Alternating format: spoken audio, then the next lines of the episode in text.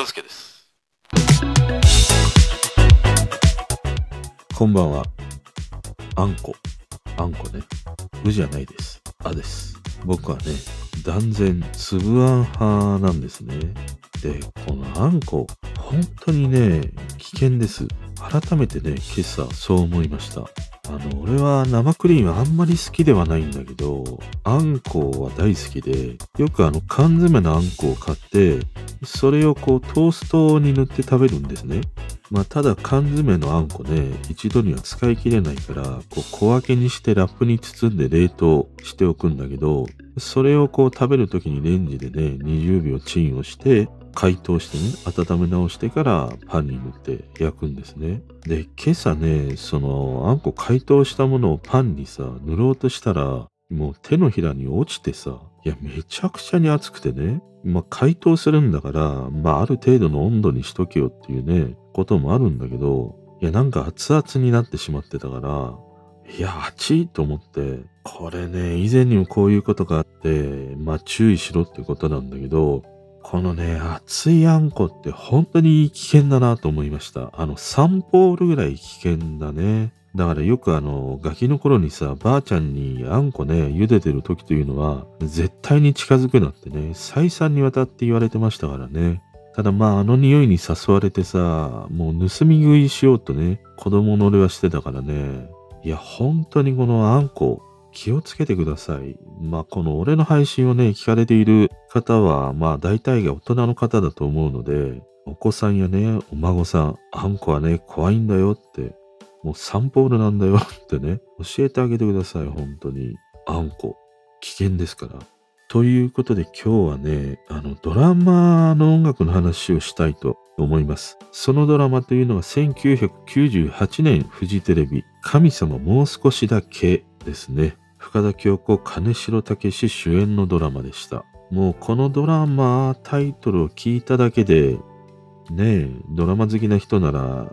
このドラマで流れていた曲、すべて思い出せるんじゃないですか？本当に。この90年代のドラマはいいよね。その自分がどっぷりハマっていたという頃でもあるからということもあるんだけど、いいドラマがほんとたくさんありましたね。で、そんな俺にとってはね、大好きなドラマの一つなんだけど、このドラマ、その、まあ、あまたあるね、その好きなドラマと違っていたのが、ボーカル曲がさ、どれもいいっていうことなんだよ。特にこの時代のドラマって、もう圧倒的に主題歌だけなんだよね。例えば東京ラブストーリーもそうだし、101回目のプロポーズとかね。あとこの神様もう少しだけ。これと同じ98年で言うと、もう名作中の名作、眠れる森とかね。あれは竹内まりやのカムフラージュとかね。そのほとんどはこのドラマの名前を言うと大体は主題歌しか出てこないんだけど、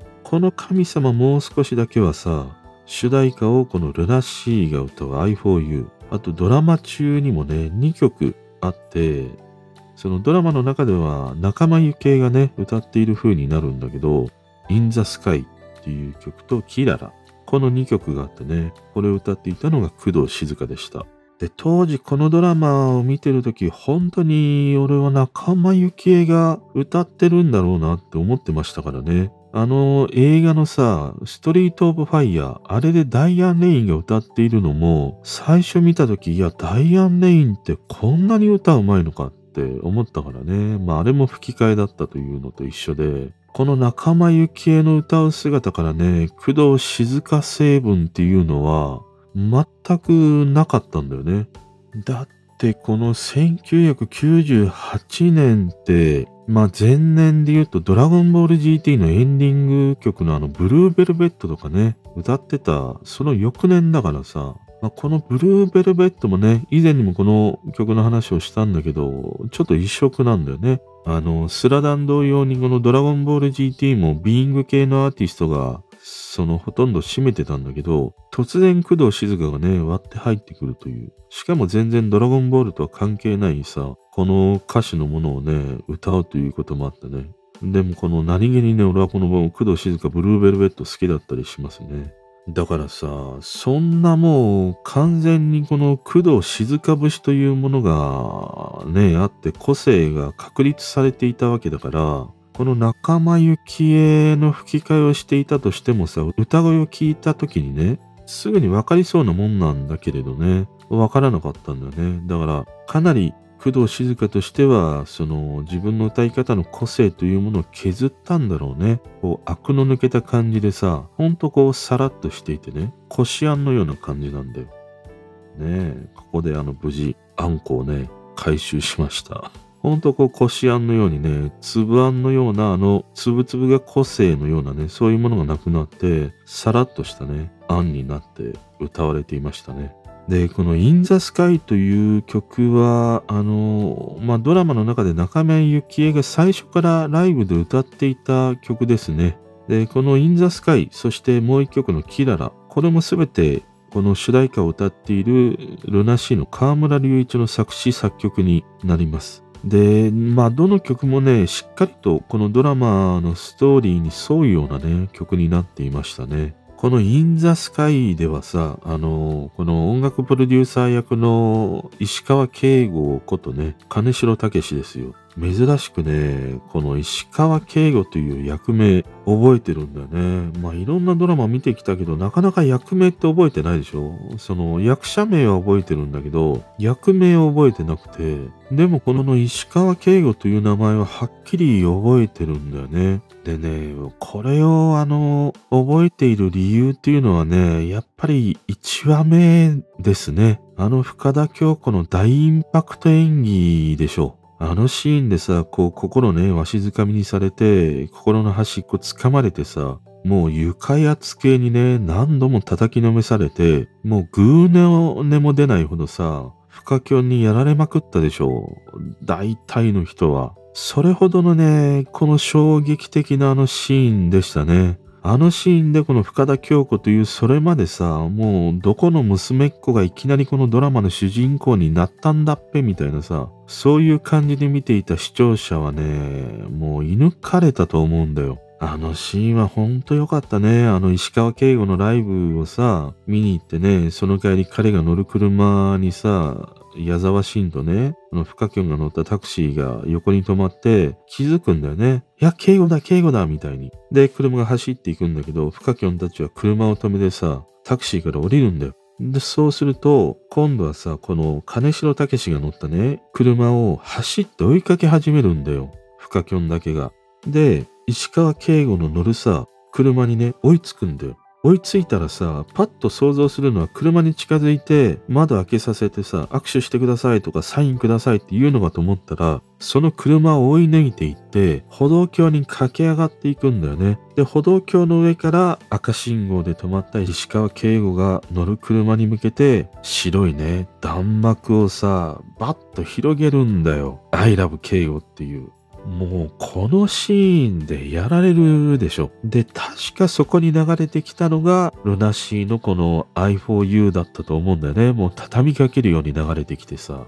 もうね、あの子弾幕を広げたあのシーンにね、もう陥落させられてさ、ルナシーの曲でもう奴隷化ですよ。もう一生ついていきますみたいな。そんな気持ちになったからね。あの目に焼き付いたシーンというものがあってね、俺はこの石川慶吾っていう名前がずっとこう残ってるんだよね。いや、だいぶあのドラマの話に、ね、なってしまいましたけど、もういいか、ドラマの話でもね。このドラマさ、テーマがものすごく重かったでしょ？遠行から始まってエイズ、あの高校生の妊娠、出産、そして結婚して死というね。もうこのほんの数年の間で人生の全てを描いたドラマで、やっぱり当時このエイズって本当に危険な病気と言われていた時代でね、まあ今もそれは変わらないんだけど、でも当時のエイズってイコールすぐ死だったからね。この重い役どころもデビューして2年目とはいえさ、まあ今一つこのはっきりしない立ち位置でね、活動してきたフカキョンがいきなり大役だったからね。あのほんとこの歩道橋のワンシーンで、この現在に続く深田京子を確立したと言っても過言じゃないと思うね。で、その一方の金城武史だよ。もうただのイケメンだよ、本当に。台湾出身のね。俺昔一緒に仕事していた台湾のね、人がほんと金城武史そっくりで、めちゃくちゃにやっぱりモテてたんだよね。ただ金城武史と違ったのは、コンパクトだったっていうね。全体的にね、二回りぐらいコンパクトなね、人だったんだけど、ものすごくね、楽しい人で、よく一緒に飲み歩いてたりしたんだけどね。で、金城武は日本で言うと映画不夜城からなのかな？あの、山本関西の娘の山本未来とさ、共演したね、あれで確か注目されて日本で話題になったと思うんだよね。で、この不夜城が公開された同じ年に、この神様もう少しだけでね、ブレイクしたという記憶がありますね。で、そこからのあれよあれよという間に、レッドクリフというさ、まあ対策にね、出ていたという。だからこのドラマというのはかなりテーマが重かったからね。それまでのその有名俳優とか、まあ人気アイドルということではなくて、まだまだその名前が知られていないというね、二人を主役にしたというのがね、成功の軸にあるというふうに思うね。だからこの周りを固めた俳優陣っていうのはね、もう名演をする人ばかりだったりしたからね、父親役のね、平田光母親役の田中よし子とかね、あと医役の伊佐山弘子とかね、よかったですね。あとは何気に宮沢りえも出てたしね、あの仲間由紀恵のお姉さん役として出てたりね。あとはね、忘れてならないのはあの、フカキョンにさ、エイズを映した長堀武俊というね、役者ですね。あの陰キャぶりっていうのは本当にもう名演だと思うね。ものすごいインパクトと印象をね、もたらしたあの役どころだったりしたからね。あとまあ親友役の矢沢慎も良かったね。あの矢沢慎は俺は IWGP のあの風俗嬢役の方がね、好きだったりはしたんだけどね。